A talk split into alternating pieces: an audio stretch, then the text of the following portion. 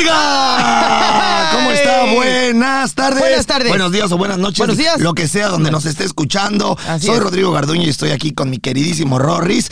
Como siempre, todos los martes en nuestro querido podcast. Póngase los tenis. Póngase los tenis. Lo primero que le preguntaré a usted, oiga, ¿ya se los puso? ¿Ya entrenó? ¿Ya sudó? ¿Ya le metió? ¿O sigue ahí tiradote en el sofá, escuchándonos y viendo la tele, haciendo de su vida algo, pues, no tan productivo, Así es, pudiendo no tan utilizar su tiempo en cosas? Ahora, eso no quiere decir que a veces no valga la pena Rorris, tirarse al sillón un ratito, Ah, descansar. claro, Pero si está usted haciendo eso todo el tiempo, Eso sí no. también no joda. Eso sí no, no, no es Párese, póngase los tenis, haga un poco de deporte, sude, eh, que sienta usted las gotas del Eh, sudor la en su adrenalina del entrenamiento, que claro se que sienta sí. usted vivo. Acuérdese la regla más importante, esto es como el agua. Si usted está en movimiento, el agua se oxigena, el agua genera vida, Genera el, vida. el agua genera puras cosas positivas, un río corriendo, pues como es, Rorris, huele bien, eh, genera vida, crea oxígeno. Pero ¿qué pasa con el agua estancada, Rorris? Se pudre. Claro, genera bichos, se pudre, empieza a oler mal. Por lo tanto, usted tiene que comprender que su cuerpo tiene que hacer exactamente lo mismo, generar movimiento. Su cerebro, exactamente lo mismo. Usted tiene que estar en continuo movimiento para que su vida avance de la manera en la que usted se espera.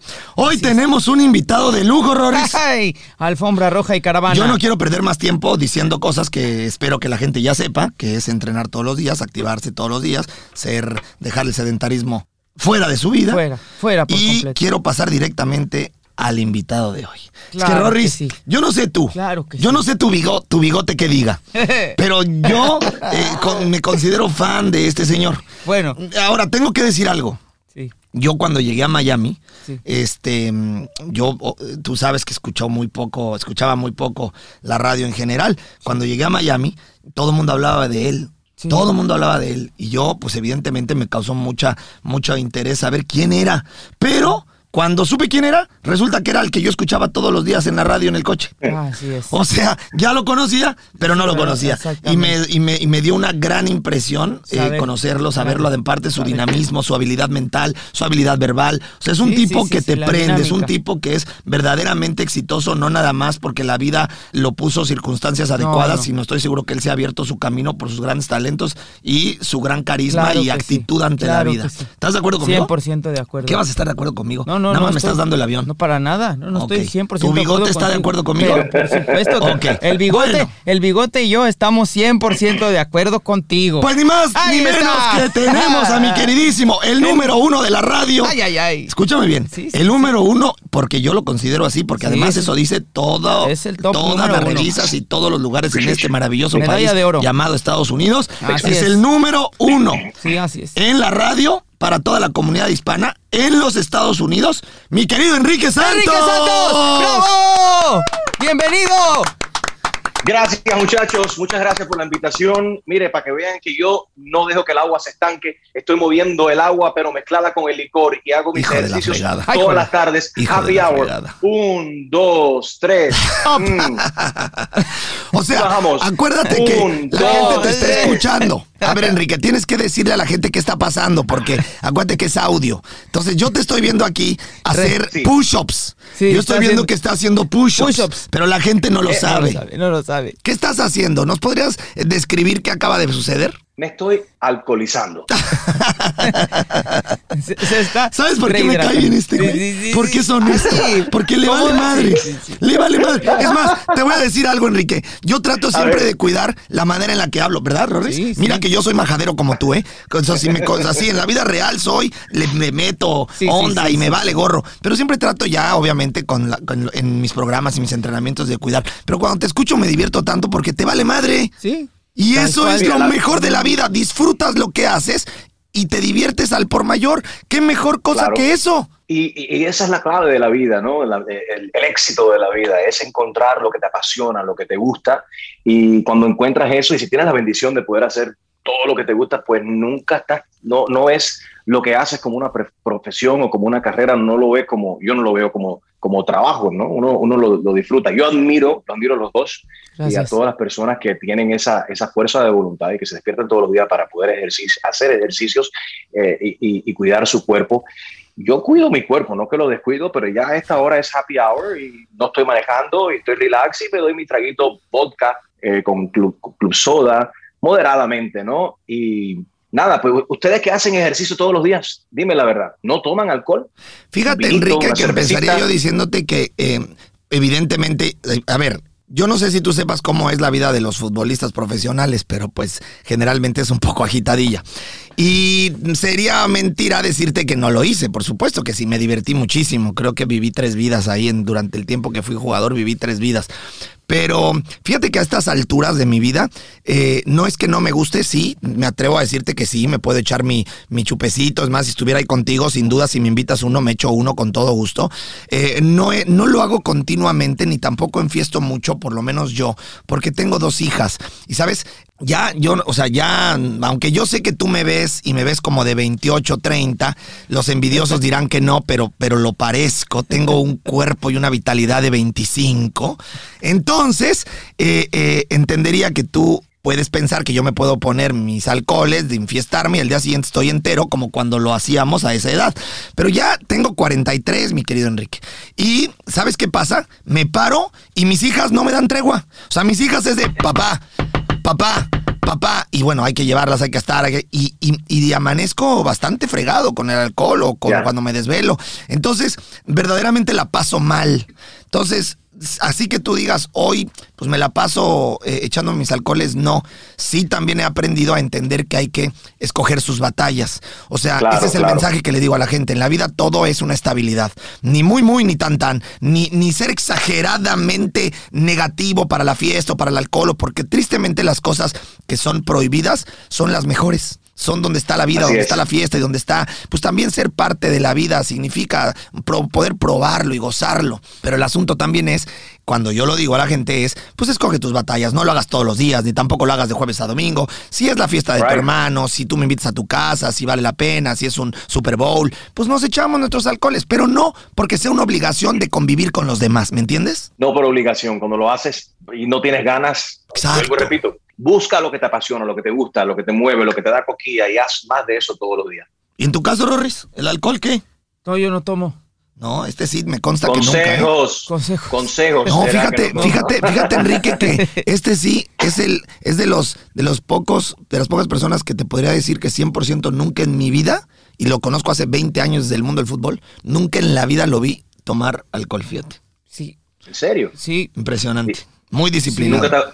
Fíjate ¿Nunca te ha gustado? ¿Has tenido un mal momento? No, fíjate que cuando jugaba fútbol, eh, pues por el tema de la disciplina y, la concentración y ya sabes cuando estás chico, eh, sabes que todo eso te puede distraer y puede bajar tu rendimiento. Entonces, claro. pues lo empecé a eh, adoptar desde entonces. Y después, pues obviamente vas creciendo, vas viendo que pues también que tus compañeros le dan a la fiesta, etcétera.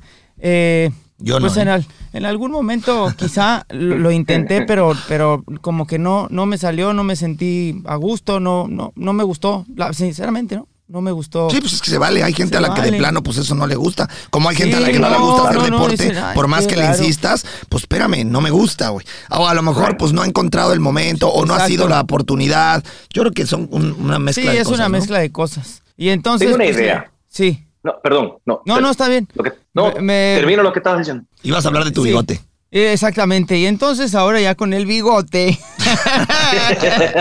para el que nos esté escuchando, déjame decir, para los que nos estén escuchando, nosotros tres ahorita antes de entrar traíamos una plática acerca del bigote de Rorris. Así es, una plática. Teníamos una conversación acerca del que el bigote de Rorris tiene vida propia y mi querido Enrique lo confirmó. Lo confirmó.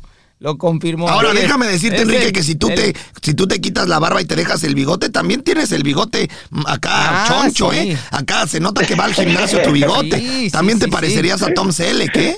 ¿Verdad que sí? Tienes bigote frondoso. Sí, claro que sí. Ese bigote se ve poderoso. Podría ser el segundo bigote más sexy de Miami, porque el primero es el Rorris. Ya oficialmente declarado. Oficialmente. tienes el, bigote más sexy de, todo el mundo de podcasting. Mira, vamos a hacer un arreglo, como ustedes no toman. A ver ustedes no toman y yo no hago ejercicio. Entonces, yo voy a tomar por ustedes y ustedes hacen ejercicio por mí. Me parece muy ah, bien. qué buena. Yo solo quiero que la gente bien, Enrique.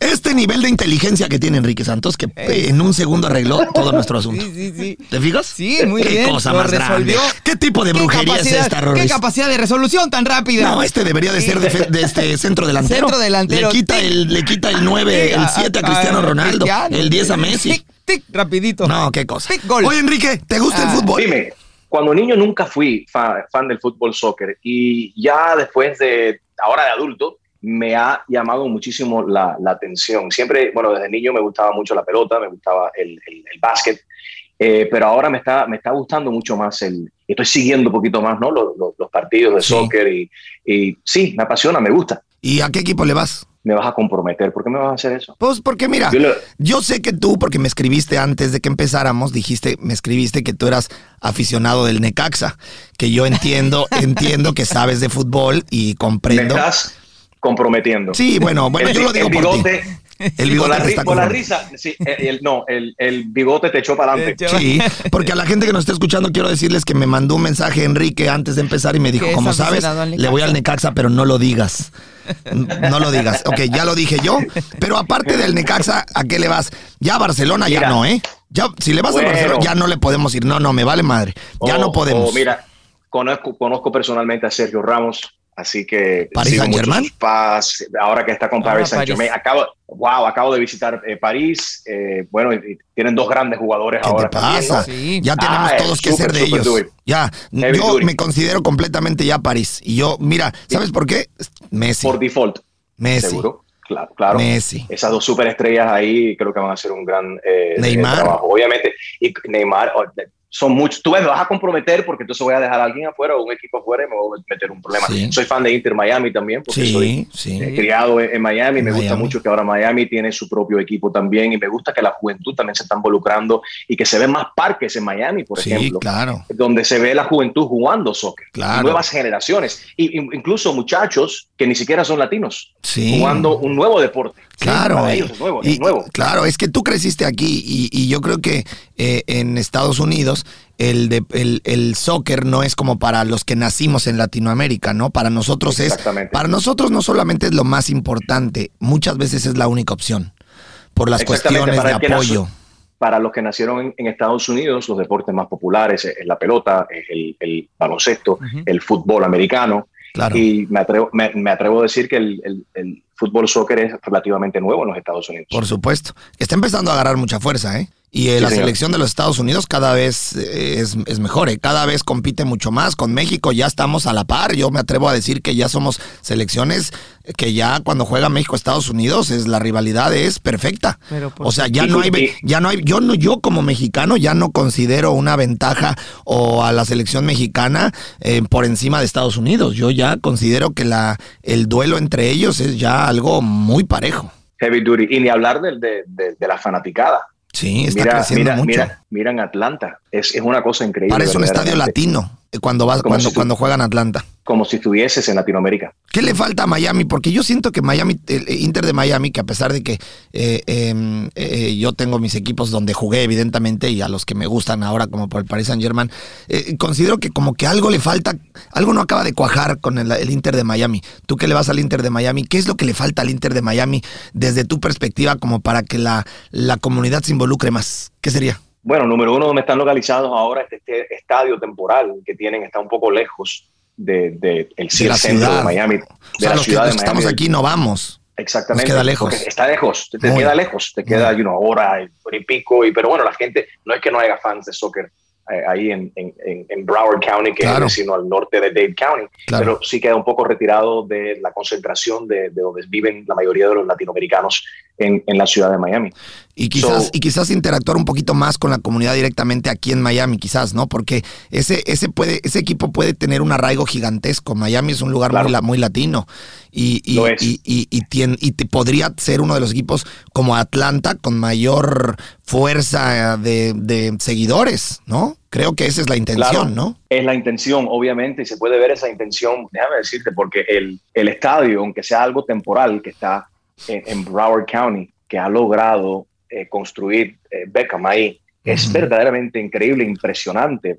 O sea, las facilidades son lindísimas, sí. eh, súper modernas también, y eso, vuelvo repito, que bueno, como todos sabemos, es algo temporal, pero ya una vez que tengan el estadio oficial ya construido en Miami va a ser otra, va a ser como tiene que ser, así que si me preguntas qué es lo que falta, que esté, esa, que, esté ese estadio donde se juega en el corazón de la mayoría como, de los latinos. Como, como se debería de interactuar. Y que, y, que se le sea más fácil al fanaticado ir, ¿no? Claro. Porque vamos a hablar claro, el latinoamericano en la vida para todos nosotros aquí en los Estados Unidos, independientemente o sin importar de qué país seamos, eh, esto es un país in, in, increíble, pero aquí se trabaja. Sí. Y, y, más nuestras familias latinas, hay mu muchos eh, muchos eh, latinos que trabajan no uno, sino dos y a veces hasta tres trabajos claro, o más. Claro, claro. No, para, tienen, para... no tienen tiempo para desplazarse con facilidad lejos. Así es. Así es. Me considero que, que, que, tienes razón. Mi queridísimo Enrique, pues creo que hay mucha gente que nos esté escuchando porque tenemos muchísima gente en América Latina que escucha este podcast y que han de estar diciendo, bueno, sí está padrísimo, pero yo ni vivo en Miami ni me gusta el fútbol. Así que vamos a entrar en un tema que puede ser muy poderoso para la gente. ¿Qué te parece? Me parece a mí me gustaría eh, saber para, o que me digas, o que la gente escuche, eh, sobre todo en México, en Colombia, que nos siguen muchísimo, en Perú, en, en todos estos países latinoamericanos, eh, eh, a los cuales nos han abierto la puerta de, eh, con mucho cariño. Eh, a mí me gustaría que tú le dijeras al mundo cómo se presentaría Enrique Santos. O sea, eh, si tuvieras que presentarte al mundo, porque en América Latina probablemente haya gente que sí. nos esté escuchando que no te conoce, ¿cómo, claro. ¿cómo se presentaría Enrique Santos? Bueno, primero y antes que todo, quiero mencionar ya que tienes tantos, tienen tantos oyentes en los países que mencionaste. Número uno, México ha tenido una semana muy difícil con el de este nuevo temblor, así que fuerza para todos nuestros hermanos mexicanos que están lidiando con eso y también los problemas del COVID. Colombia también, que sabemos que está atravesando por un momento eh, difícil con el, con el COVID y ahora supuestamente una nueva variante que tiene mucha gente preocupada.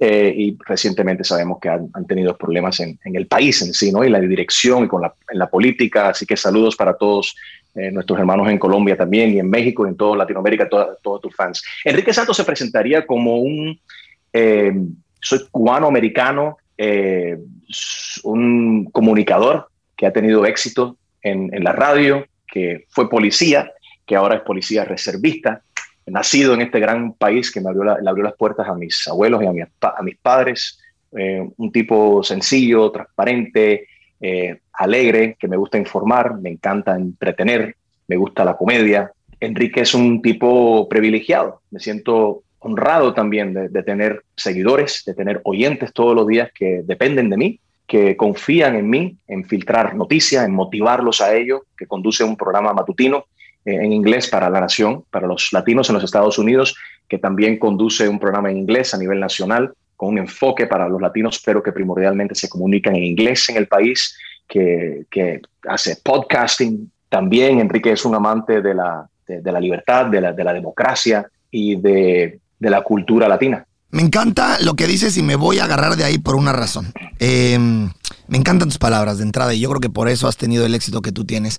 Y a mí me gustaría preguntarte, eh, hablas que eres amante de la democracia, evidentemente, lo has demostrado, siempre estás liderando todo lo que tiene que ver con justicia, con libertad.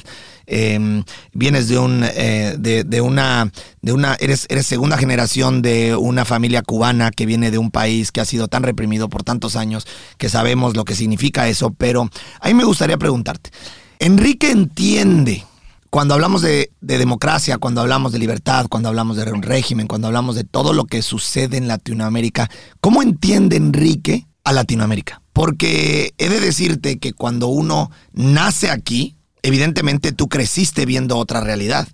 La realidad que tú tienes, como bien dijiste, eres una persona muy afortunada, al igual que todos los que han nacido en un país en donde la libertad existe en donde el apoyo existe, en donde eh, crecer sin miedo existe, en donde, en donde los sueños son, son posibles de realizar. Eh, ¿Cómo entiendes tú Latinoamérica? Desde el punto de vista de alguien que lucha por eso, pero que siempre lo ha tenido. Primero y que todo, conozco Latinoamérica y, el Caribe, obviamente, bueno, a, través de la, las historias de mis abuelos y de mis padres. Incluso yo nunca he estado en Cuba conozco el, el, sufrimiento de mis abuelos y la separación de nuestras familias porque he visto como, como ellos lo han sufrido. Eh, ¿no? Viví un tiempo en, en, Guatemala, viví un tiempo en, en Nicaragua también, uh, así que le tengo un gran, era, era muy chico, ¿no? lo recuerdo a través de, fotos, pero la historia está muy, muy clara en, mi mente. Mis padres, en, mi familia tuvo que salir de Cuba debido al comunismo. Después mi abuelo llevó sus negocios a Nicaragua.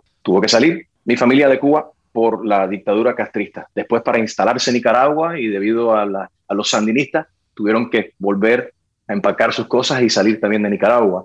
Así que mi familia lo, lo, ha vivido en, carne, en carne propia y por eso yo, chicos, yo siento que tengo un gran deber, que vivo en, un país donde yo sí puedo decir claro. lo, que, lo que opino, donde yo sí tengo oportunidades que entiendo que desafortunadamente hay mucha gente en otros países se les castiga, se los encarcelan, ah, donde hay una dictadura dictatorial, dictatorial por casi ahora 63 años, como es el caso de Cuba, los problemas que tiene Nicaragua, los problemas que tiene Venezuela, obviamente. Eh, y, ahora los países actuales, ¿no? Que están empezando a entrar en eso, como México, como tantos lugares que están empezando a, a, a, enfilarse por algo así, ¿no? Y cómo no preocuparse por esos, por no, todos esos países que van en esa dirección. Chico, entonces yo, a mí me duele cuando un hermano latino sin importar bandera está sufriendo, yo sufro por ellos, porque digo, caramba, ¿por qué tiene que ser así? ¿Por qué ese hermano latino no tiene las condiciones que tengo yo y los mismos derechos que tengo yo y la, los derechos básicos que debería de tener todo ser humano en el faz de la tierra, de poder proveer para su familia, de poder eh, viajar el mundo, no ser prisionero, ¿no? En su, en, su país, como lo es en el caso de Cuba, que no dejan que los cubanos salgan así, viajar, mucho menos los atletas y, los, cantantes tienen, cuando salen, tienen sus familias secuestradas ahí. Dicen, ten cuidado lo que tú dices en el exterior, ¿eh? Claro, y donde te quedes, aquí está, tu familia. Exacto, y acuérdate que aquí está tu hijo y que está tu, y está tu, todo. Sí, claro, y donde te quedes o hables, aquí estamos, aquí nos quedamos con ellos, ¿no? Exactamente, entonces es muy triste ver eso y ver, como bien lo estás explicando, que desafortunadamente se está repitiendo en otros países y uno dice, wow, ¿por qué? ¿Por qué no abrimos los ojos? No, y, me duele, me, molesta. Así que yo veo a Latinoamérica como países latinos, de gente trabajadora, gente humilde, gente cariñosa, pero me, da mucha lástima que otros países de Latinoamérica caigan en la misma desgracia que ha caído Cuba. Y, y, para ti, viéndolo desde el punto de vista del cual estamos hablando, ¿cuál sería el problema de estos países? O sea, ¿por qué estos países nunca han podido dar el, este salto o este crecimiento al que a veces hemos añorado tanto los latinos que nacimos en esos países y que deseamos eh, un futuro diferente y que a veces tenemos por momentos gobiernos adecuados, de repente volvemos a lo mismo, de repente creemos en algo, tenemos fe, tenemos esperanza, hay gente que lucha, hay gente que intenta, hay gente que es exitosa, pero jamás se da el salto a poder ser estos países que quisiéramos a pesar de que la gente lucha tanto. ¿Dónde está el problema visto desde tus ojos? Hay mucho romanticismo, comenzando, con diferentes figuras de la historia, Castro, el Che, por ejemplo, esta misma semana. Eh, una persona que considero que, es mi amigo, que admiro, que es tremendo músico y que es un hombre muy inteligente, Pepe Aguilar. En, en México se le vio con una camisa con la imagen del Che y él mismo lo defendió y dice que fue un héroe y que hizo grandes cosas. Me da lástima escuchar cosas así porque uno tiene el derecho de decir y ser fan de lo que uno quiera, ¿no? Pero chicos, estamos en el 2021, cuando vivimos en países donde tenemos el derecho a la, información, tenemos acceso a, y podernos eh, instruir y educar acerca del, del, pasado para no repetir la historia, ¿no? Y respetar el dolor primordialmente de, de otros pueblos y otros hermanos latinos que sí han caído en desgracia, que sí han sufrido. El dolor es real, yo creo que se debe respetar ese dolor, pero estoy de acuerdo, todo el mundo está en su derecho de vestir los colores que quiera y apoyar los partidos que Pero quiera. Pero a veces es difícil de comprender y de entender, porque lo que acabas de decir es mágico, ¿sabes, Enrique? Perdona que te, que te, interrumpa, pero te lo puedo creer antes, antes cuando eh, la información no era, estaba al alcance de todo el mundo, y cuando tú sabías lo que te querían decir, y cuando tú entendías lo que alguien te quería meter o de información en tu cabeza. Al final nosotros teníamos todo lo aprendido porque lo heredábamos de nuestras familias o de las cosas que estaban cercanas a nosotros. Pero hoy no hay pretexto. O sea, hoy sabes en el mismo instante lo que sucede en China que lo que sucede en Portugal, que lo que sucede, sabes la historia, sabes lo que sufren, sabes lo que, sabes cada momento y sabes la información real. Todos tenemos acceso al mismo nivel de información. Entonces, hoy no hay pretexto para que no sepas, ¿no? Para que no estés enterado, para que no te informes acerca del sufrimiento, como lo dices, de otras personas y que puedas ser empático con lo que ha sucedido en otros lugares, como para levantar banderas y decir, aplaudo a esto. No, espérame, güey, espérame. Pero si voltea a ver lo que esta persona le hizo a tantas personas, ¿cómo puedes aplaudirle a alguien así? Es una cuestión de humanidad, ¿no? Tú estás claro, o sea, mínimo tener empatía, ¿no? Por un hermano latino que está, no solamente sufrió, actualmente sigue O de cualquier parte del mundo, ¿no? O sea, porque, porque pues puede ser alguien de Europa que ha sufrido tanto, puede ser alguien, no sé, de aquí mismo, de América, de, perdón, de Estados Unidos en algunos momentos. Es decir, eh, la información está y la empatía tendría que ser ni siquiera, en, como lo dijiste, ni siquiera en cuestión de raza, es una cuestión de humanidad. La empatía es por el sufrimiento de los demás. No se ponte a pensar que aquí a 20 años gente le dé por caminar las calles de Nueva York, la zona cero, donde, está, donde estuvo el World Trade Center, con camisas de Osama Bin Laden. Exactamente, es lo mismo. Eh, o, que, o, que un hijo tuyo crezca y de repente se ponga una camisa y se crea que sea cool y esté caminando las calles y se ponga una camisa de, de, Osama Bin Laden, hay grandes posibilidades de que se va a encontrar con un familiar de una de las víctimas, de las miles de personas que, que, perdieron su vida en los ataques del 11 de septiembre, que dicho sea de paso, estamos celebrando, no celebrando porque no se celebra eso, pero es el aniversario. Sí, ya, ¿cuánto tiempo ha pasado, no? 20, no 20 años. no lo puedo creer. ¿Cómo pasa el tiempo? De los ataques del 11 de septiembre. Entonces, no es controlar, es educar. como tú bien dices, aunque sea tener empatía, decir, eso no está cool, eso no está bien hecho. Sí, si no levanto la mano, por lo menos, si no digo, voy a decir está bien o está mal, pero pues también tengo, tengo, o sea, pienso, tengo cerebro, puedo tener corazón, empatía por decir, mira, no es mi problema, no me meto ni para izquierda ni para derecha, pero tampoco lo apoyo, porque no está padre, como dices, no está cool, no es algo bonito, no, no, no, no podemos, no podemos aplaudir algo o a alguien o levantar o ponernos una playera de alguien que le causó tanto sufrimiento a gente que probablemente no conozco, pero existe esa gente. No debemos como buenos seres humanos Dime una cosa, fuiste policía, carajo. No, hombre, eso está increíble, Rorris, porque, eh, ¿sabes? También algo que yo he visto increíble, eh, que a veces hemos perdido, bueno, es un tema bastante complicado de tocar, pero eh, algo que me parece increíble en esta, en esta maravilla, en este maravilloso país, que, al cual yo, de manera personal, agradezco que nos haya abierto las puertas, como bien lo dijiste, porque tú naciste aquí, pero gente como nosotros que venimos de otros lugares y que hemos soñado el poder estar en un país que nos permita dar este nivel de oportunidades para nuestro crecimiento laboral, etcétera, es un privilegio y estamos profundamente agradecidos. Y cuando vives aquí te das cuenta cosas maravillosas. Por ejemplo, yo veo a mis hijas cuando pasan policías en la calle y mis hijas con una emoción los saludan. O sea, los ven con una con un respeto, los ven, mira, a dos calles de mi casa ahí están los bomberos y cada vez que salgo a llevarlas a la escuela me dicen, "Papá, pasa por los bomberos. Papá, pasa por los bomberos." O sea, los ven con una admiración, con un respeto y cuando pasan enfrente de policías, los policías, mis hijas luego luego saludan, ¿no? Emocionadas, como si vieran a, un superhéroe. Y yo mismo, evidentemente, le digo, mi amor, mira, los policías, mira los que siempre, que, que, que gallardos, que fuertes, que bien vestidos, que elegantes, porque así andan los hijos de la fregada, siempre guapos. ¿no? Aquí parecen G.I. Joes, ¿no, Rorris? Desgraciados, aquí no hay, ves a los policías y los ves, pero dices, ¿qué, qué les dan de comer, man? O sea, unos cuerpos, unos brazos, una, una personalidad. Y mis hijas emocionadísimas. Y eso es increíble porque la gente les tiene respeto, les tiene cariño, les tiene agradecimiento, les tiene... Y tristemente no sucede lo mismo en América Latina. En América Latina eh, vemos a todas estas autoridades, pues a veces ni siquiera con este nivel de respeto que deberíamos de tenérselo, porque al final es gente que se está también jugando la vida, gente que está defendiéndonos, gente que está poniendo el pecho a las balas por la gente, y no existe este mismo nivel de respeto, de cariño, de admiración en los países de América Latina por los policías como lo hay aquí. ¿Por qué? ¿Por qué, Enrique? Yo creo que el problema viene cuando se mezcla la política o cuando se utiliza un fuerzo, una fuerza policíaca o eh, un, ejército no por motivos políticos o se usa contra el pueblo, como es el caso del, servicio militar, ¿no? un ejército. Pero específicamente en el caso de la, de, la, de la policía, eh, cuando se ven los conflictos, es la policía que tiene que, que, intervenir, ¿no? La policía tiene, sí, y la policía tiene que existir.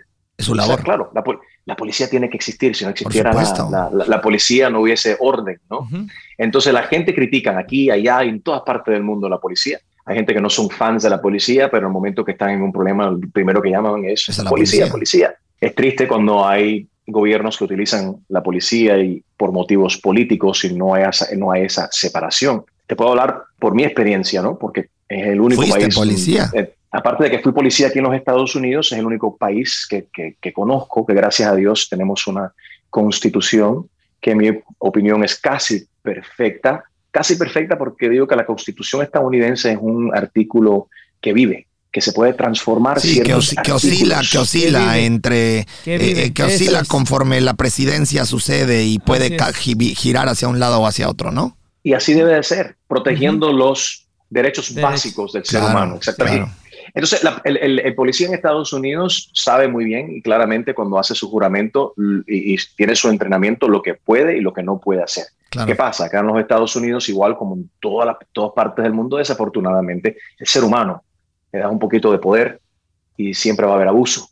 Sí, como en y, todos en to- lados. ¿no? en- en- y es en todas las profesiones. Sí, porque el caso de poder, Estados el- el poder, el poder genera, genera hambre, el poder a veces en todos lados, en todos los países. Entonces a veces Claro. hay gente que pues abusa de ese poder, ¿no? Desafortunadamente. Y cuando estás hablando de una posición tan poderosa como lo es un policía estadounidense, que te digo, hasta cierto punto, en ciertos momentos, cuando está trabajando uniformado en las Claro. calles de los Estados Unidos, tiene, incluso, escúchate esto, tiene más poder que hasta el presidente de los Estados Unidos. Fíjate qué increíble. Porque, porque basado solamente en su palabra, puede eh, quitarte tu derecho de libertad, te Wow. puede detener, te Claro. puede detener. Claro. Por eso yo digo que el policía en Estados Unidos tiene mucho poder y eso tiene que, tiene que monitorearse. El policía también tiene mucho tiempo libre. El policía también está bajo mucho estrés, mucha, mucha presión, mucha presión. mucha presión. Pero está el entrenamiento. Cuando, cuando reclutan también a los policías hacen un buen trabajo. Creo que aquí tienen que hacer hasta un mejor trabajo aún, eh, filtrando esos oficiales, asegurándose de que estén bien y saludables mentalmente. Y no solamente al momento que entran a la academia de policía, no solamente al momento de su primer día de trabajo como policía, pero durante toda su carrera. El policía ve a los seres humanos en sus, casi siempre en sus peores momentos. Claro. A veces, a veces ves seres humanos en sus mejores momentos, pero casi siempre el policía tiene que ser testigo de ver a muchos seres humanos en sus peores momentos, de Claro. ver niños fallecer, de ver gente eh, atacada violentamente, de ver mucha violencia, de ellos mismos ser atacados. Y eso psicológicamente también afecta a muchas personas. Yo creo que la salud mental también del oficial es algo que se debería de, de monitorear, se debería hablar mucho más de esto y ayudar Sí. Toda esta cuestión en los Estados Unidos es popular ahora, que mucha gente dice defund the police, que básicamente quitarle fondo a la policía. Eh, no, la policía en Estados Unidos necesita eh, más apoyo, necesita más entrenamiento, necesita, oye, hay, hay partes de los Estados Unidos, ciudades de Estados Unidos, donde los delincuentes están mejores armados que los policías. Sí. Incluso partes de la, de la ciudad de Miami donde un policía no, no entra. Ya el parte del entrenamiento está conocido que no entra solo a cierto vecindario, entra con dos o tres oficiales, Fíjate. porque hay amenazas de ciertas personas que han dicho abiertamente y a los sinvergüenzas sin ningún tipo de temor que están dispuestos a matar Wow. un, un policía. So, el trabajo de policía es muy peligroso, no solamente en Estados Unidos, En todos lados. alrededor del mundo entero. En todos lados. Enrique, antes de que vaya a la siguiente pregunta, vamos a un corte comercial y regresamos rapidísimo. Vámonos. Estamos de regreso, mi queridísimo Enrique. Enrique, ¿y por qué dejaste de ser policía? Encontraste tu profesión. Encontraste, te diste cuenta ese carisma que tienes, desgraciado. Se me hace que sí, ¿verdad? Se me hace que Enrique era de los que quería de repente detener a alguien y, y- y- empezabas a contar algunas bromas y lo dejabas ir. Decías, no, ya se volvió a tu cuate, se volvió a tu amigo y decías, no, Sí, sí. yo prefiero mejor la comedia, prefiero divertirme, ¿no? Yo desde niño eh, siempre me gustaba la comedia, la actuación, el entretenimiento, las películas, pero nunca imaginé que eso iba a ser mi carrera. Um, siempre quise ser policía. Mi tío fue policía, recuerdo montarme en su patrulla y jugar con la sirena y con las luces. Te emocionaba. Eh, sí, me encantaba y eso era lo mío. Me, me enfoqué en eso y cuando terminé la escuela me hice policía. Trabajando un día como policía, eh, llamé de la emisora de radio que yo escuchaba en ese entonces. El que contestó fue el director de programación. Nos hicimos amigos. Eh, a él le hacía falta un locutor, me hizo una prueba, Fíjate. me gustó cómo soné, a mí me encanté lo que hice y dijo, Contratado. ¿quieres ser locutor? Le dije, vamos, para adelante. Y aquí estamos. Ahora sigo siendo policía reservista para la ciudad de Miami. ¿Eso qué quiere decir eh, para los que no entendemos eso? es, por- eh, es una fuerza, eh, es parte del departamento de policía voluntario. En caso de que necesiten de tu ayuda en algún momento específico, como en algún momento, no sé, en algún momento delicado. Una emergencia. Emergencias. exactamente, es como un auxiliar, ¿no? Sí, que necesiten más elementos. Exactamente, exactamente. Y, y en realidad yo en esa posición lo que hago primordialmente es, utilizar mi voz para, para ayudar a, a la próxima generación a que se mantengan fuera, fuera de, las, de, de, la violencia, de, de, las drogas um, y de, las pandillas y, de problemas, ¿no?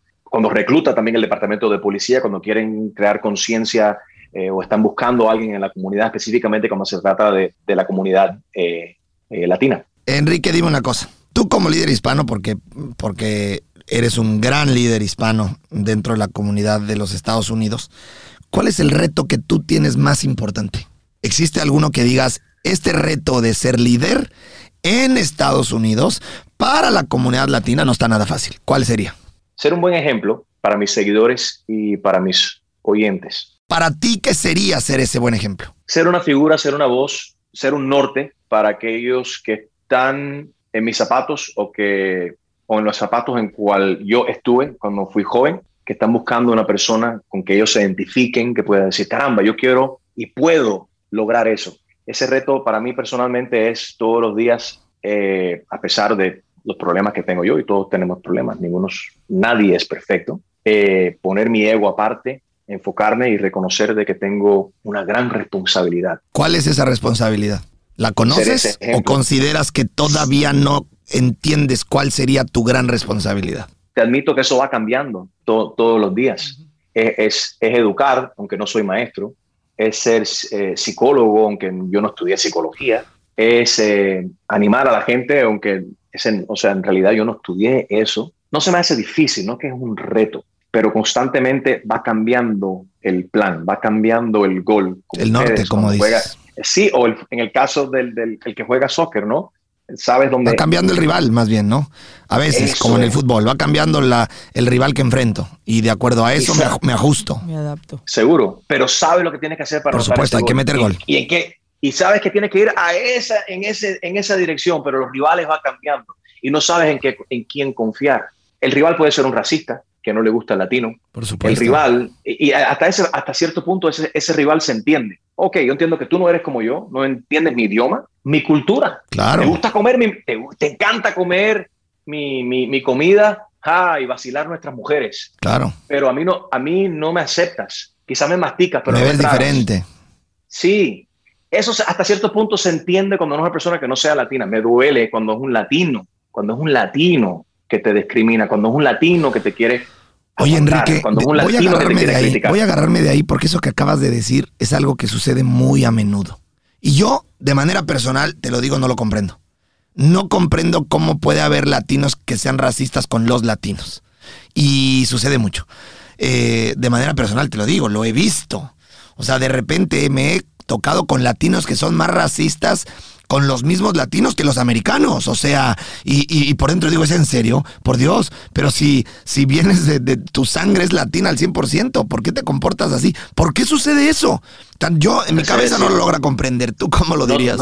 No, te sé decir y estoy... Pero sucede, ¿verdad? Muchísimo. Oh, el, latino es el más... El latino desafortunadamente es muy, muy racista. El caribeño no le gusta el centroamericano y le dicen tira flecha. El, latino discrimina mucho en contra del negro, desafortunadamente, e, es, algo muy, muy feo.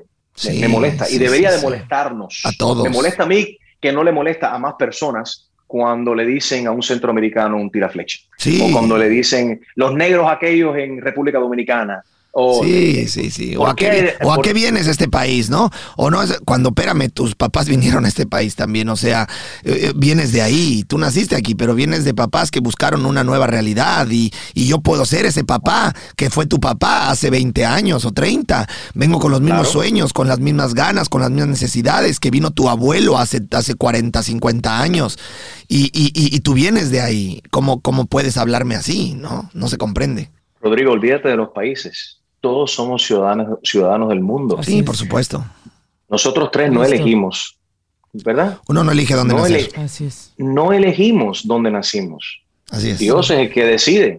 Igual que que, que yo nací, nací aquí, pudiese yo haber nacido en Afganistán. Claro, así como, uno no nace, así como uno no escoge en qué familia nace, ¿no? O, o con las fortunas que, que, nace, o con, las, o con los privilegios que uno nace, uno no, no, no lo escoge. Entonces, basado, vamos a tomar eso como base, si comenzamos por ahí. Sí. ¿Cómo, ¿Cómo es posible que uno sea tan, caramba, como otra vez voy a hablar a, a los cubanos? Oye, ¿cómo es posible que uno sea tan hijo de puta? Sí. De no reconocer eso, Sí. de estar agradecido con Dios y la vida y decir, caramba, tengo vida, tengo salud, nací aquí. Ese otro ser humano, olvídate qué idioma habla, cuál sea su orientación sexual, qué color es, Por está supuesto. sufriendo. Claro. Quiero Sí, sí, sí. Esa parte que tú decías, Rodrigo, de empatía. Claro, es que todo se reduce en un- empatía. That's it. Esta es la realidad de nosotros hoy. Estamos bendecidos de tener Por una plataforma, supuesto. de tener seguidores y que la gente nos escuchan, pero mañana todo, todo puede cambiar así, por un accidente, por un, eh, por, eh, por, por un arresto, por eh, eh, cualquier cosa. Entonces uno tiene que estar agradecido donde está hoy, no ser egoísta. No te estoy diciendo que uno que no quiera superarse y que uno no quiera, caramba, mañana quiero comprarme esa casa, me quiero comprar ese carro, quiero, mira qué linda esa chica, mira a este tipo, me quiero casar con él. No hay nada malo en tener eso. Es bonito Claro. tener eso. Y cada, todo ser humano debería tener nuevos retos, nuevas metas. El ser humano debería, todos deberíamos de podernos levantar todos los días, estar agradecidos y mejorar lo que hicimos ayer. Fíjate que esto te lo, te lo dije, porque la pregunta anterior que te hice, cuál era el reto justamente de ser eh, un líder dentro de la comunidad hispana en, en los Estados Unidos, todo viene porque justo lo que estás diciendo, tenemos un micrófono, tenemos una audiencia, tenemos eh, muchos seguidores, tenemos gente que escucha nuestra, nuestra voz, que nos sigue, que se orienta por nuestro norte. Y considero que gente como tú o como nosotros o como cualquier persona que tenga un micrófono de, de gran alcance tiene una gran responsabilidad. Tiene una gran responsabilidad de entender la empatía muy por encima del que no la tiene. Porque la gente está afuera tratando de buscar líderes a quién seguir. El ser humano necesita a quién seguir. El ser humano necesita eh, personas en quien inspirarse. El ser humano necesita tener que pegarse a alguien de quien se sientan identificados por su manera de pensar, por su manera de portarse, de creer, de sentir, por su religión o por sus gustos eh, deportivos. Y cuando la vida te da la oportunidad o la fortuna que te dio a ti, que me dio a mí, que le dio a Rolis o a la gente que tenemos esto, que se llama un micrófono de alto alcance, tenemos una gran responsabilidad, que tristemente muchos no aprovechan o mal aprovechan. Y es ahí lo que para mí, de manera personal, una vez más, lo digo, me indigna. Me indigna porque creo que todos los que tenemos este poder y este micrófono tendríamos que tener un nivel de responsabilidad mucho más alto de las cosas que salen de, este, de esta boca hacia, las, hacia los oídos de los demás, en gente que cree en uno, que se inspira en uno y que aprende de uno. Desaprovechan muchas personas las oportunidades que hay en la vida. Me, me molesta, hay mucha gente, estamos actualmente celebrando, por ejemplo, vuelvo digo celebrando, no se celebra, Sí, el mes se observa, sí, el mes del suicidio. sí, Desafortunadamente hay mucha gente que toman esa, esa decisión tan, tan fea sí, tan difícil. eh, innecesaria, porque hay ayuda. Ujú. Ningún ser humano debería estar en esa, en esa situación, pero hay que reconocer que hay mucha gente que luchan todos los días con, y que la enfermedad mental, la salud mental es un tema muy, que es, un tabú Muy en nuestras delicado. familias latinas. Porque el latino, mi casa todo está perfecto, Sí, mi casa no hay problema, mi hija es virgen, yo no tengo problemas de, de, de- de- de financiera, el latino bien, le gusta vivir tapado. la historia perfecta, la familia perfecta. ¿no? Y no, son, y no somos perfectos, y no, hay nada malo. No hay, hay que romper ese estereotipo de que somos perfectos. No, hay- no te estoy diciendo que todo lo personal se debería de, la, como, como se dice, la, la ropa sucia se debería de lavar en casa. Estoy de acuerdo con Sí, eso. tampoco uno va a salir a gritar las cosas, ¿no? Tampoco vas a poner un periódico ni vas a salir en Instagram diciendo todas las cosas malas que pasan en tu casa, pero tampoco Right. debes de ser esta persona que considere que idea hacia afuera también la idea de aquí todo es perfección. Tranquilo, pues ¿quién eres? Claro. Superman o cómo, Y- y- ¿no? Y, y hay que reconocer el error que cometemos en, cu- cuando, cuando pensamos y actuamos de esa manera. Ponte a pensar cuántas personas en el pasado, por ejemplo, no sé en el caso de ustedes dos, en el caso mío, mis padres, esa generación de, mis- de mis, de mis padres y mis abuelos, no le hablaban a sus hijos del sexo. No, nadie. Eso era tabú, no, no, eso no se ni siquiera a mí me tocó, ¿eh? Ni siquiera a mí me tocó. Igual. O sea, yo, yo vengo de una familia mexicana de clase media y, y no Sí. es como que mis papás me hayan Sí, hablado no, no, o me hayan instruido acerca de, de las cosas sexuales. Más bien yo tuve que investigar, que tampoco me costó trabajo, ¿eh? Right. Y Roris, Roris, en el caso tuyo, oye, No- Roris ha hablado muy Sí, poco. Poco. Déjamelo prendo. Yo, yo, Déjamelo prendo. yo- a mí me Se me olvidó, carajo. También, Enrique, también ayúdame. Si ves que tengo déficit, mira, Sí. cabrón, tengo déficit de atención Y y, no me ayudas. y luego se y te te, pones a hablar conmigo y se te olvida oye, prenderme. y entre tú y yo podemos podemos hacer este Entiéndelo. 10 horas sin callarnos tú y yo. ¿Por qué no me dices, oye Rodrigo, préndelo, Roris- cabrón, préndelo? y Roris- Chinga, Ok. pero A ver, déjamelo prendo, déjamelo On, prendo. on. A ver, a ver, Ay, a ver, a ver, a ver, a ver. Sí. Deja, yo preguntarle, por favor. sí, sí. Roris, tus padres, Sí. Tus padres te hablaron de sexo. Tampoco. Tampoco, la Gracias. verdad, muy Ok, poco. entonces, muy, muy poco. Apágalo, Rodrigo. Solo era apágalo. Rodrigo. Déjamelo apago, déjamelo apago. Ahí Ya, está, ya. gracias. Ya. No, déjalo que hable, déjalo que hable. No, porque si no lo gasto. Se me acaba la batería. Se, gasta. Se me acaba Trae- la trae batería. poca batería y lo necesito para entrenar mañana. Y el cargador no lo encuentro. Ay, canijo. Oye, eh, momento, antes de que hablemos de esto, de esta cuestión de sexo y todo el asunto, ¿puedes creer que ya van más de 45 minutos, casi Sí, 50? se ha ido Nos muy queda muy poco tiempo y yo Muy tengo rápido. cosas muy importantes que preguntarle Sí, a Enrique. sí, sí, sí. Entonces me voy a saltar a una parte interesante. Vámonos, vámonos. La parte interesante a la que te voy a decir es, tú estás en la música, metido pero de, pero de lleno. Dime una cosa, ¿quién para ti es el mejor artista al cual le darías el primer lugar en este momento? Para ti, pero artista completo. Y, y- y- no importa si te aviento al plato y luego tienes a más amigos tuyos que dicen, oye, me cabrón, ¿por qué no me dijiste a mí? Eh, métele. ¿Quién para ti dirías, este es el mejor? Tú me quieres. Sí, sí, sí, sí. A ti te Primero gustan, con a mi ti te equipo de- gustan de- esos de- problemas. Yo ya lo sé. A No, ti te, te andas, te andas metiendo con Mark Anthony, eh, haciéndole, este, ¿cómo se llama? Letreros gigantes en la US One, cabrón. Ahora vas a decir que no te gustan esos, esas polémicas. Me vas a decir Oye. en este momento quién para ti es el artista más completo. El artista más completo. Sí, completo, que podría ser, completo. eh, claro, que dirías, este, este es un crack. Wow. ¿Te la Es puse muy está- difícil? quieres que, sí, bueno, que tú quieres que todo el mundo espera, espera que yo diga Mark Sí. Anthony. Bueno, bueno, Ay, bueno. Sí, ya sabemos perfectamente que eres fan auténtico y además Mike. te voy a decir algo, yo también. O sea, yo también, yo también soy fan completito de Mike Anthony. O sea que ya dilo, hombre, ya dilo, a ver, dilo. Mark Anthony. ¡Ah! Porque todo el mundo ya lo sabía, ¿eh? ya lo sabíamos. Te acabamos de ver en sus conciertos. Cuando tú dices artista completo, un artista Yo creo que es él, ¿no? cante. Claro. que- que- bueno, pero espérate, que cante, Componga. que, que actúe, Sí. que componga, un artista completo, Mark Lo da check a todo eso. Obviamente, Mark es, es- mi hermano. En el caso de Mark, tengo que decir que Mark Anthony es un artista completo. Eh, lo conozco personalmente, es, es- es mi hermano, sinceramente. O sea, Qué talento tiene el sangre. desgraciado, ¿verdad? Uf. No, Eh, y la- no, y la no hay, no hay manera la de comprender ese gran talento que tiene, ¿no? Es una, es Es una, una- mente la disciplina. Bomba nuclear. una bomba nuclear. Aparte, poniendo aparte la- el ser humano, la disciplina de Mark Anthony como, como artista, el éxito que ha tenido en cine, en sus tours. ¿Dirías que, es un teniendo. cristiano, ¿Dirías que es un Cristiano Ronaldo en la música?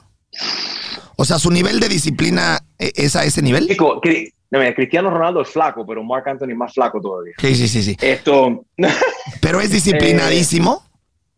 chicos, sí, porque y sigue metiendo goles. Claro. ¿Y cuántos años y cuántos años tiene Mark? Es Todos. Mayor que todos y, y- nosotros. y además, mayor que no- nunca ha dejado de ser top.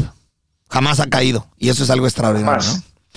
Eso es extraordinario. Cuando Eso. tú tienes esa conexión con, con- con el público, eso es un artista completo, el que puede llenar un escenario, el que pueda eh, todavía tener um, en las redes sociales también eh, un, un Ese impacto engagement pues, que en- tiene. seguro en, en la política. Le o sea, a Mark también es un artista que le gusta eh, a tanto a los hombres como a las mujeres al mismo nivel. Sí. O sea, Correcto. es un, es un tipo que, que es querido por todo el mundo. Claro, Ah, ahora, o sea, para mí es muy difícil porque soy amigo de muchos artistas y he visto... eh, Sí, pero también eres honesto y eres real, ¿no? Sí, o sea, pero he visto y he sido testigo y parte del éxito de tantos... eh, de Que han estado y que han caído. latinos. ¿No? Has visto, Sí, has visto pero- el crecer, el caer o el mantenerse. Y, y, y Mark creo que siempre se ha mantenido en el tope. Claro. Pero eso es parte de, de- de todo ser humano también. Sí, es más sí. difícil para un artista y para un deportista. Sí, sí, Pero he estado ahí y han venido a, a- a mí, a mi programa de radio, y he estrenado Claro. música de muchos artistas que todavía yo los veo, el éxito de ellos es el éxito mío y es el caso de J Claro, Balvin, es el claro. caso de Maluma, es Claro. el caso de CNCO, es el caso de, Car de Carol G. eh, de, de- de tantos artistas. Oye, me agarro de ahí para la- preguntarte. ¿Es difícil tratar con tantos artistas? No, cuando eres honesto, cuando eres eh, amigo, no, o sea, soy amigo personalmente con muchos artistas Claro. antes de, y, y sin importar las redes y sin importar las plataformas y, y mi posición. Oye, pero supongo que sí. Digo, ya, ya. Lo que es. Debe de haber algunos que sí dices, puta madre, ¿es en serio? La verdad, no digas nombres, pero sí debe haber algunos casos que digas, chingao, ¿es en serio? Sí, gente que, se, que, que no, que, que se descarrilan, Eso. que tú dices, ah, yo sé que esa persona es mucho más inteligente que eso, yo sé que esa persona, eh, caramba, qué pena que cayó en esto, como lo, lo- ustedes lo han Como los futbolistas. Que ganan tanto dinero de Claro. repente depor- deportistas, no solamente los futbolistas. Claro. Sí, sí. Hay deportistas quizás por, por, por inmadurez o porque no tienen una persona buena que Sí, lo está claro. guiando, no han, no, ha tenido, no han tenido experiencia de la vida, de repente están recibiendo millones de dólares, no saben qué hacer con eso, malgastan el dinero, no invierten o peor aún, terminan eh, metiéndose en muchos eh, problemas eh, o, arrestados también. Claro. Me quedan tres minutos y quiero tratar de lograr cuatro preguntas. Vamos, A ver, dime una cosa. ¿Cuál es el- tu género de música favorita? No tengo género favorito. Eh, no te puedo decir porque eh, vivo en dos mundos. Vivo, vivo- hablo inglés y en español.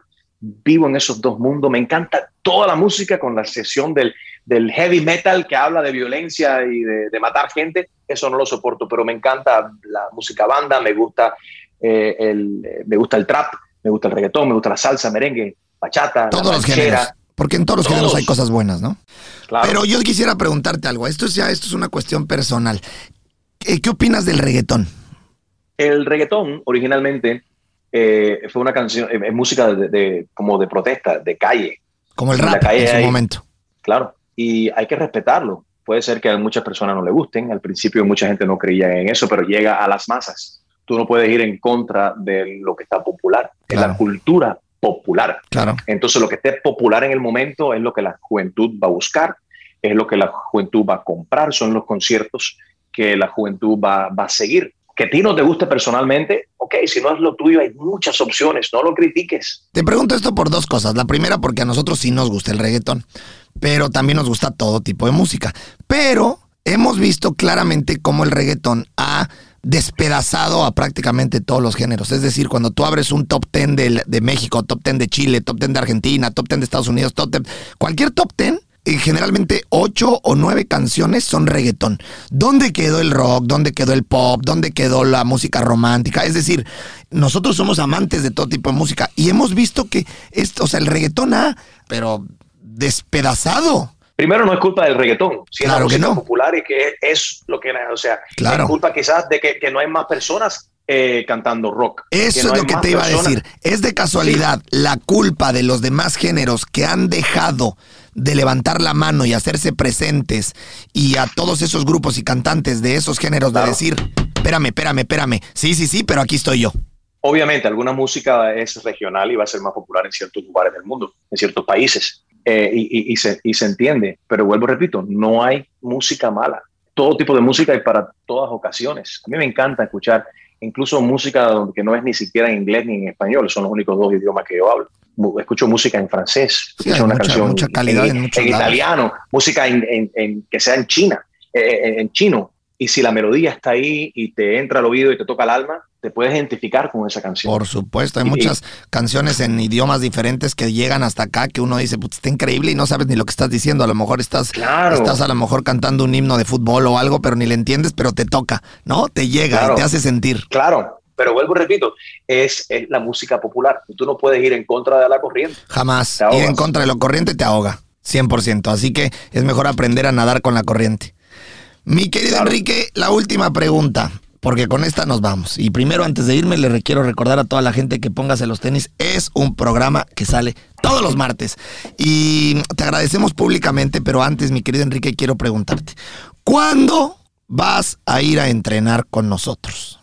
Ajá. La respuesta es bien fácil. Nunca. No, no, No, espérate, tienes que meterle ganas, espérate. tienes que tener valor. Eres policía, cabrón. Da un paso al frente y dime, bueno, va, me rifo, me rifo. Por lo menos 30 minutitos, te prometo que no te vamos a matar, pero estaría coquetón y Por cotorrón, supuesto que Rorris, sí. que viniera Enrique allá Claro que 54D. Te prometo no matarte, pero, pero, pero la experiencia estaría buenísima. Por supuesto que A sí. la gente te aseguro que le gustaría ver a Enrique Oye, Santos acá echando Rodrigo, unas, echando echándose el algo con nosotros, cotorreo- hombre. Es más, después te acompañamos a después te acompañamos a la fiesta. ¿Qué Claro te parece? que sí. ¿Tú, tú irías a la fiesta con Enrique? Yo voy, claro que sí. Mira, después nos vamos de fiesta contigo por, por Oye, pagártela. bueno, a- tú ves, me gusta esto de negociar. Pero espérate, claro. Rodrigo, Eh, Rodrigo, Hablamos de a democracia, ¿no? Listo, ahí está. Claro, pero caramba, tú dices que tú prometes no que no matarme. No, no, yo Pero yo- revés. Se trata yo- que vayas a no- divertirte. Está bien, pero lo que yo no puedo prometerte es que yo no me vaya a matar. Pero no vamos a intento de suavecitos contigo, es experiencia. 50 por No, no, yo no 54 te, días. yo no te quiero comprometer a 54D, a menos que estés listo para tomar decisiones así de fuertes. Yo quiero invitarte un día, un día nomás, a que te vengas a echar el cotorreo con nosotros, entrenamos a ahí hacer- suavecillo. Ahora que si te quieres echar el reto de 54 días, si Está tienes ese, esas ganas de decir a la gente, ¿me lo echo? No, hombre, yo sería más que feliz que, que lo hicieras, pero pues eso ya depende de ti, Lo- ya no te vaya a Mira, dar lo miedo, hago. miedo. Lo hago, no, qué miedo, yo no tengo miedo. Ahora, lo hago si haces una modificación. A ver, pues. En vez de, a ver, a ver, en vez de 54D, 54S. Eso, eso ya me sonó algo de fiesta, algo de por ahí. De, a No, ver, pues no, dime qué es. No, ¿Qué es ese? en vez de 54, Segundos. Segundos. no. Segundos. 54 días, vamos a hacer 54 segundos. Mira, te propongo algo. Hoy Te mismo. propongo, te propongo que lo cambiemos a la letra M. 64. 54 minutos. Rífate 54 minutos con nosotros. Yo no creo que le, yo no creo que le dé miedo a Enrique. Ahí va, ahí va, Yo ahí no va, creo va. que le dé miedo a Para Enrique. ¿Tú nada. crees que le da miedo? No. Enrique No tiene miedo. miedo. No. Públicamente, miedo. Va a entrenar. públicamente Va a yo sé que Enrique nosotros. va a ir un día a y un día muy cercano, casi casi ya Sí. pronto ya mismo, Ok. eh, 54 minutos con nosotros. Y lo, 54 mira, M. para tu público va a estar buenazo y para nosotros, para el nuestro también. Sabes que nos sigue mucha comunidad de aquí de Miami, nos- te aseguro que les encantaría verte o ahí echar el cotorreo con nosotros. Acepto el reto. Eso. Pero, ¡Eso! Pero, pero, ¡Buena! ¡Bien, una- Enrique! una condición. Échala. Voy a, voy a entrenar con ustedes los 54 minutos. Sí. Inmediatamente después nos vamos los tres a tomar por 54 minutos. Va, Ay, jole. yo me rifo, Ay, yo sí me rifo. Nada más no vayas a abusar con el Rorris, porque el Rorris sí No, se no, cae. sí el Rorris, mira, el Rorris con una cerveza, para mí eso una sí. cerveza y tres vueltas a la mesa, No, no, lo no. tiras. Con 54 segundos. No, no, es que, pero, Rory, Sí. ¿cuánto, ¿cuánto pesas, Rory? ¿Cuánto tú pesas? 65 kilogramos. no es cierto. ¿Qué vas a pesar 65, güey? Piensas 75, 75 Pesas kilogramos. 75. Espérate, eh, Es uno, son acuérdate que- 165 libras. eh, Te iba a decir, acuérdate, yo, soy, yo Sí. vivo aquí en los Estados Unidos. En libras son 165 libras. 165, sí. Wow, wow. O sea que tu bigote pesa más que tú. Por Yo creo supuesto. que sí. Son. Este bigote debe como- pesar son 130 de esos Son como 165. 50 libras mías y el resto del bigote. Fácil. Sí, sí, pero es el que Oye. me da el power, el power, el power. Vamos Sí. a hacerlo, vamos Órale. a hacerlo y vamos a hacerlo, vamos a hacerlo ya. Te quiero decir una cosa. Yo he hecho muchas entrevistas, sinceramente, y no lo estoy diciendo para, eh, para, para exagerar o soy sincero y transparente. He hecho muchas entrevistas y verdaderamente te digo de corazón, esta, esta ha sido una de las entrevistas que más he disfrutado. Ah, Gracias. pues, increíble, mi querido Enrique. Te agradecemos mucho que hayas venido con nosotros, te admiramos, te respetamos y evidentemente Igual. a toda la gente en América Latina le hacemos saber que Enrique Santos es una persona al cual eh, hay que admirar, hay que querer y evidentemente es un 100%. ejemplo para toda la comunidad latina que queremos y nos inspiramos en gente como Enrique. ¿no? 100%. Mi querido Enrique, Rodrigo, Muchísimas gracias, gracias. Enrique. ponte los tenis, a la gente póngase los tenis, ya sabe que eh, nos vemos contigo y a la gente que nos está escuchando, recuerde por favor que eh, está póngase los tenis también para en el programa 54 de en línea. Rorris, la gente que, no hay, que, donde nosotros estamos, ellos no están presencial. físicamente, puede usted hacer el programa 54 de en línea. Gracias. para verlo. Mi querido Enrique, Gracias. ya estamos. Te agradezco mucho. Los quiero. Gracias, Gracias, a ti. igualmente, Y Enrique. ya está el reto. Ahora, por favor, no te hagas pato y desaparezcas. Me avisas. Ya la gente aquí lo escuchó. Quiero saber que me, que me digas qué día te vamos a tener para entrenar 54 minutos. Ya ya ni hables, ni digas, ahora sí no te voy a dejar, no te dejo, ya Pero quedaste. espérate, espérate. Pero ya me tienes que aclarar algo, porque primero y antes que todo, Roris, Sí. cállate que has hablado mucho, has Sí. hablado Eh. mucho en esta hora. Es que Eso ves, número se volvió a Y apagar. número dos, y explícame qué significa pato, porque para el cubano tú le dices pato y es maricón. Ah, no. No, no. Para el mexicano, cuando tú dices no te hagas pato, es no te hagas güey. Ok. O sea, o No sea, seas flojo. No, no seas, no, sea, no te hagas tonto. Tonto. O sea, el Claro, mexicano, cuando dice, ya, güey, no te hagas pato, es como, deja de hacerte tonto y atrévete a decir las cosas. O sea, es decir, te estamos tratando de decir, eh, Enrique, no te hagas menso y dinos aquí que no desaparezcas con este compromiso que ya hiciste de entrenar 54 días con nosotros para pasárnosla me juntos. encanta. ¿Estamos? No seré pato. No seré listo, pato. listo. Te mandamos quiero. un abrazo. Gracias. Gracias por tu tiempo. Saludos a todos. Gracias, Enrique. Adiós. Adiós.